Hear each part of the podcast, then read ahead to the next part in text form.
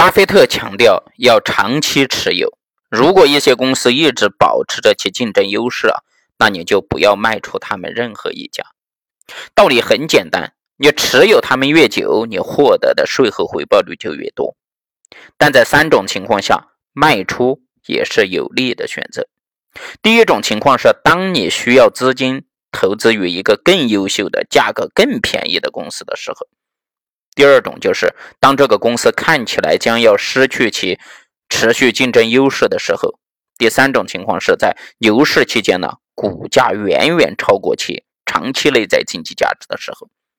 一个简单的法则就是，当我们看到这些优质公司达到四十倍甚至更高的市盈率的时候，就到该卖出的时候了。一九九九年，巴菲特在《财富》杂志撰文写道：“美国投资人不要被股市飙涨冲昏了头脑。”因为股市整体水平偏离其内在价值太远了，我预测美国股市不久将大幅的下跌，重新向价值回归。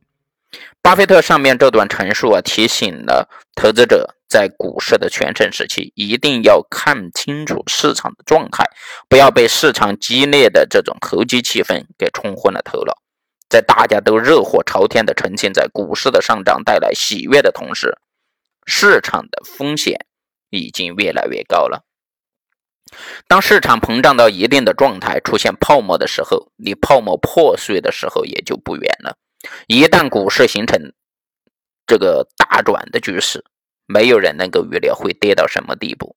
而等到股票的这个价值再次调整，又要一定的时间，并存在潜在的风险。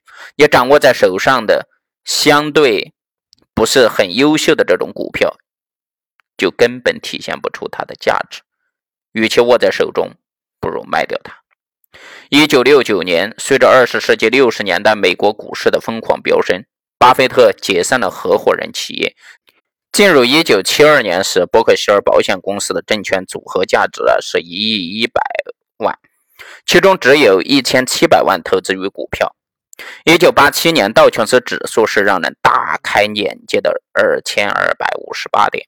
正是牛市的全盛时期，巴菲特认为股市是个危险地带，于是卖掉了大多数股票。在2005年致股东的信当中，巴菲特自责道：“从我们最早买进这些股票后啊，随着市盈率的增加，对这些公司的估值增长超过了他们收益的增长。有时这种分歧相当的大。在互联网泡沫的时期，市值的增长远远超过了其业务的增长。在泡沫期间。”我对令人头晕目眩的价格啧啧称奇，却没有付诸行动。尽管我当时声称我们有些股票的价格超过了价值，却低估了过度估值的程度。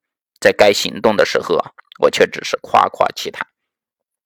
在牛市的全盛时期，股市的这个价格大都在上涨，此时股票的价格偏离价值。也越来越远。尽管这种状态符合了投资者想要获取利润的心理，但是股市整体水平就会偏离内在价值越来越远。这样的股市行情呢，也很容易让人辨认不清公司股票的真正价值。越是涨得快的股票，越可能是大家不熟悉的品种。股市不久将下跌。重新回归价值，在这个时期，大家都会存在着跟风的心理，市场的盲目性、求利性就凸显得更加厉害了。股票牛市的整个大状态的形成就不可避免，而一旦股市冷却，整个急速降温的市场状态又会对股价产生巨大的影响。优秀公司股票价格有时候也不能够幸免。这种投资者的利益必然要受到影响。为了避免造成过大的损失和影响，卖出一部分的股票也是合理的。当股市大盘和个股一涨再涨，潜在的风险也在酝酿之中。理智的投资者一定要和市场啊保持一定的距离，因为市场是变幻莫测的。若你想靠市场上的股价变化来投资，那其实就十分的冒险了。绝对不能够人云亦云，尤其是在市场发展到全盛时期的时候，股市出现了泡沫的时候，你的投资必须更加理智。往往这个时候的卖出决定比买入决定更理智。